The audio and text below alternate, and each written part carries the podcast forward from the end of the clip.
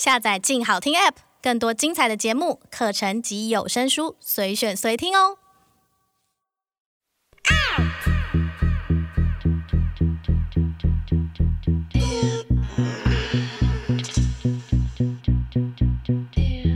收藏之，阅读之，用耳朵阅读，聊天一个人的收藏。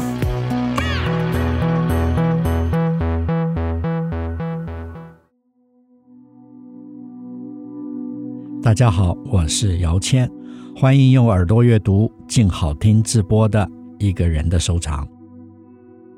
上一期提到苏丁，绝大部分的人生都生活在孤独之中，不容易与外在的世界交流，更多时候沉浸在自己波动的思维里，因此他看到的世界和所画下的作品，与我们所习惯大部分人所阅读的世界有着很大的不同。看到他的画作的第一印象，你会感受到任何事物在他的眼里都有着不可控的扭曲状态。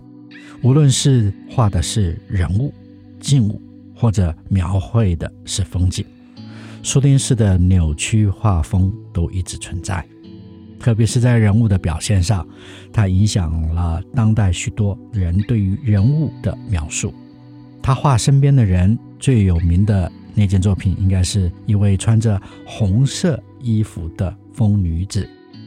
这种形象和绘画的表现手法，很明显的影响了台湾当代艺术家邱雅才的人物创作。苏丁在赛雷的山居生活，也画了一件特别有名的人物肖像——酒保。画中男子相貌平庸，身穿工作服，态度卑微，甚至是木讷。是平时过眼即忘的那种过场小人物，但是苏丁犹如见到不受人待见的自己。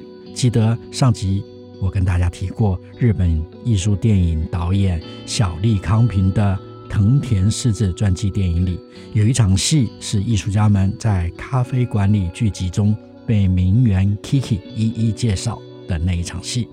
当 Kiki 提到孤独坐在角落的苏丁时，他话语中带着不知如何介绍他的调侃之味，这就是苏丁经常在描述人物时投射了自己的原因。每个人都像有点不被理解的怪物，如此突兀地存在这个世上。在我阅读苏丁的人物画作时，也注意到，当他画大一点的人物肖像时，画中的人大多都有一双巨大和不安定的手。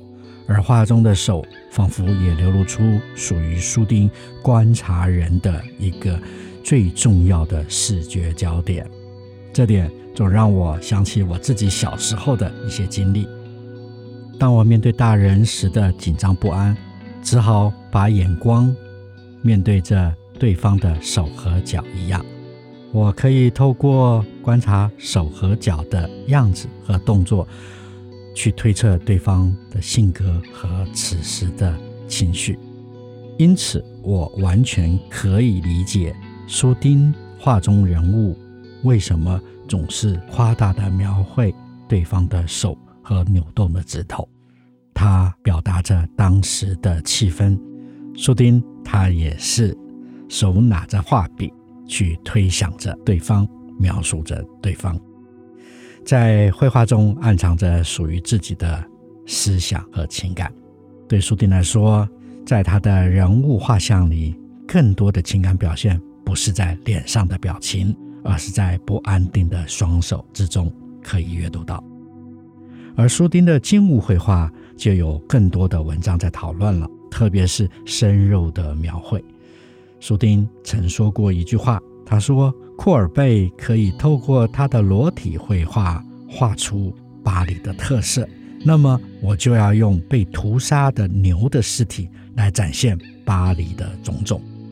这句话似乎可以感受到他自己在这个人才济济、繁华的巴黎都市里，自己对自身的状态的表态了。在苏丁的作品中，也画了许多在厨房里等待被烹煮的鸡、鸟、兔子、鱼等等。这是一个挺吓人的主题呀、啊，但也是苏丁很与众不同的一系列作品。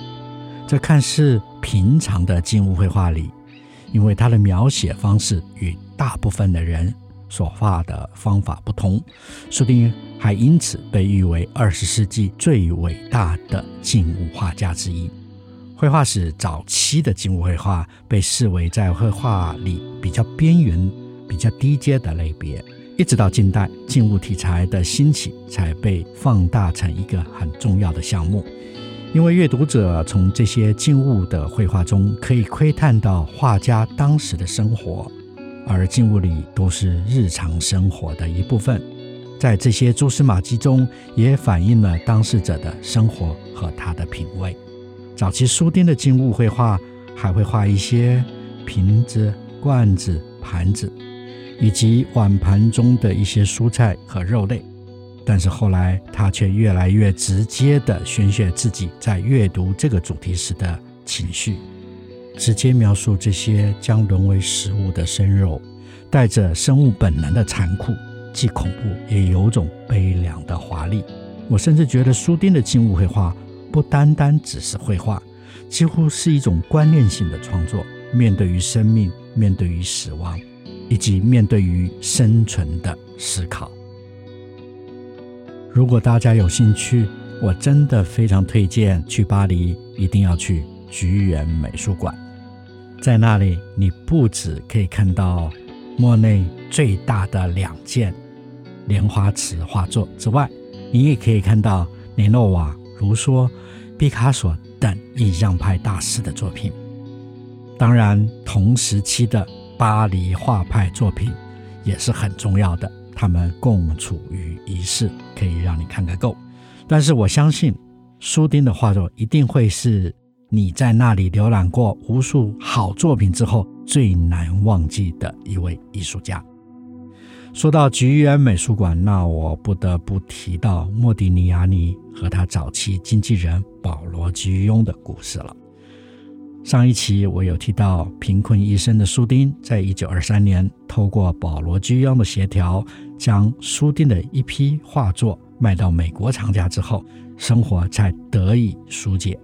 而保罗·居庸是一个品味很独特的人。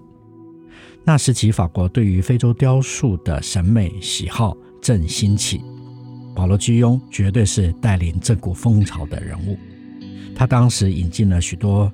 非洲的传统雕塑，自己也收藏了许多，而这些雕塑作品也对应到了他一直非常支持的艺术家莫迪尼阿尼在绘画上变形的创作。而莫迪尼阿尼在晚期也曾经试图进入雕塑创作的领域，只可惜因为肺病缠身而放弃。话说保罗居庸在中年早逝，他手上收藏了。一大批巴黎画派艺术家的作品，之后辗转流入他的遗孀手中。所谓的辗转，就是其中牵涉到很多八卦的故事。这位艺术经纪人在他年轻时，无意间爱上了在夜总会衣物间工作的美女多米尼加。这位美女在后来许多媒体上的描述是为蛇蝎美女。保罗居庸娶了她之后，才慢慢的觉悟到此事并不单纯，所以一直很小心防备着妻子心中可能有任何阴谋。因此，保罗居庸早早的就在他的遗嘱里做好了防卫机制，他的财产只能给有他血缘的子嗣来继承。但是，他和多米尼加一直都没有孩子。在保罗居庸过世之后，道高一尺，魔高一丈的多米尼加，居然从外真的找回了一位有保罗居庸血缘的私生子。这个私生子顺利地继承了保罗居庸的财产。之后，多米尼加千方百计地虐待、企图谋杀这位继子。保罗居庸的私生子受到继母的各种破坏之后，放弃了财产，才逃到了美国。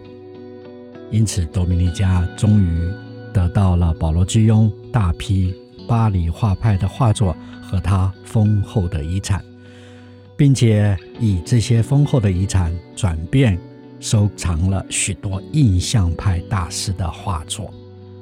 只是他万万没想到，逃至美国的继子居然成功的申诉，让法国以谋杀罪之名判了他的刑。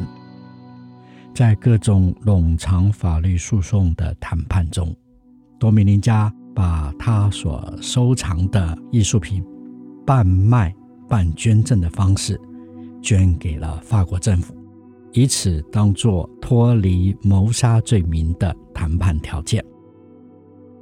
最后，法国政府把收到的这一批收藏都转到了橘园美术馆，成就了现在的橘园美术馆的收藏。这真的是比墨西哥肥皂剧还要夸张的故事，是我从美国出版的杂志《浮华世界》里看到的一篇文章报道，很惊讶地读完了这一篇故事。虽然是八卦绯闻。但也因此成就了一个拥有最丰富的巴黎画派作品的美术馆。因此，如果你有机会到橘园美术馆，应该可以在展览的第一部分的展区看到这些曾经收藏在保罗·居庸家中的艺术收藏，特别是苏丁和莫迪尼亚尼的画作。也可以在这群巴黎画派艺术家的好作品中去窥探。当时巴黎艺术圈的盛世，橘园美术馆是我最喜欢的美术馆之一，因为我实在太喜欢巴黎画派的绘画了，几乎每次都可以待上个大半天。接着说说苏丁的风景绘画吧，我自己收藏的那一件苏丁的作品就是风景绘画，也是他最无忧居住在塞雷山村时期的作品。那段时光是他最放松的岁月，在他画中独特的扭曲是带着旋律感的回转，如同空气流动时的微风。他当时画的塞雷山村景色，经常是蓝天和蓝天之下随风而动的树梢，就连弯曲的小径都是蜿蜒如舞蹈。即使是平静的山村生活。他似乎依然循着内心原始的感受去阅读，细细感受那些属于他个人情绪上的流转，而在绘画里似乎幻化成一种瞬间的移动感。这段时期的绘画，蓝天、绿树、红瓦、黄土地，看起来都是明亮而愉悦的。这与他后期因战乱逃亡到别的山村之中所画的乡间作品。就有很明显的不同了。晚期苏丁的风景绘画则更多用了深色与黑色的颜料。我记得看过一篇文章提到，苏丁画中的扭动感都是他借题抒发心情的方式，是另一种内心世界的写实，随着他对于自己当时的感受而起伏波动。风景不再只是风景。特别，他晚期的风景绘画中扭动的不只是树梢，而是摇晃到几乎打结的树枝了，似乎诉说着他人生中剪不断、理还乱的局面。而苏丁风景绘画看起来随性，没有任何细致的描述，但有人拿着他的画作去对照他所描述过的场景。画中建筑物实际上有几扇窗，苏丁都很准确地画下，一扇也没少过，只是不是如真实状况中的整齐排列而已。我常常凝视着我收藏的他所画的塞雷山村图，常被他扭曲而挥洒的画笔以及抢眼的色彩所感动。每回在我书房里重复的阅读它之后，有了看山不是山，看山还是山的后知后觉的震撼。它既直观又有哲学况味，毫无扭捏作态。我想，这就是苏丁作品的魅力吧。在我三十年的收藏行为中，因为收了这一件书钉的作品发生了一段有趣的故事，在这里和大家分享。我收藏的这件书钉的晒雷风景图，最早是出现在两千年的一场纽约印象画派的拍卖里。当时纽约佳士得负责主管知道我心心念念想收藏一张书钉的作品，但是过往大尺幅的书钉画作往往都超过我的预算太多了。终于，这时候出现了一张尺寸合适、中型的风景画作。也完全符合我的需求和购买力，因此特别推荐给我。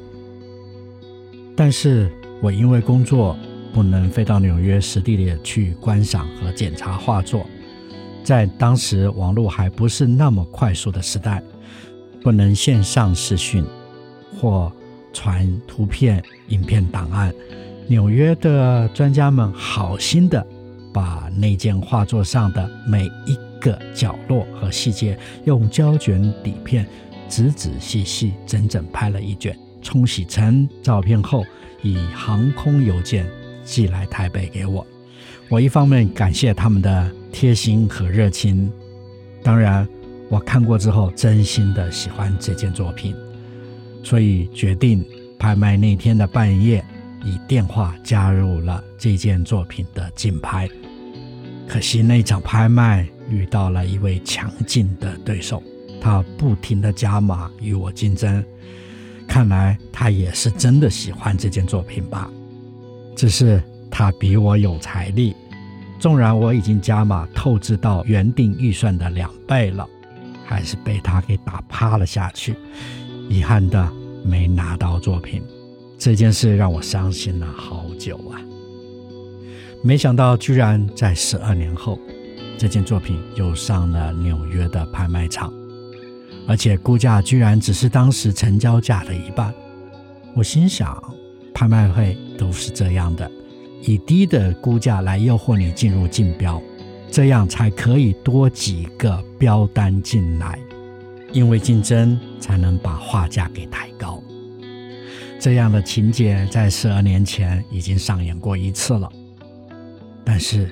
万万没有想到，拍卖的那一天半夜两点，纽约的电话打来时，电话那一头的人很焦虑地告诉我，纽约下了史前最大的一场大雪，纽约大停电，许多电话不通。他说他多担心打不通我的电话，而原定到现场的客人大都因为大雪到不了，再加上电话不通，这场拍卖。就完了，还好我电话通了，而且是这件作品竞拍中唯一通的电话，所以那天居然没有一个竞争者，而我以最低标，就是十二年前成交的一半价格，收藏到了这件作品，这让我欣喜若狂，这应该是缘分吧？我想，现在这件书钉的画作。就挂在我的书房，风和日丽的陪着我。转眼又过了十年了。收藏绝对是一种缘分。我一直觉得收藏只是在我们自己有限的生命里，可以暂时代为保管的一种珍贵缘分。在这段时间里，你可以让作品进入到你的生活里，以一个知己的视角，很靠近。很长的时间重复阅读，这才是收藏的意义。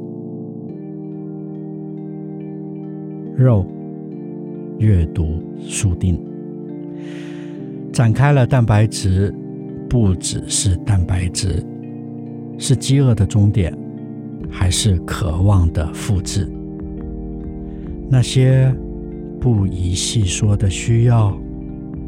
都是稍纵即逝和不能直视的欲望，浮现过、存在过、扭曲过、隐藏过，都将消失。谢谢你用耳朵阅读，请持续锁定每周六在静好听播出的《一个人的收藏》，下集。和大家分享华人女性艺术家邱缇。我们下次再见。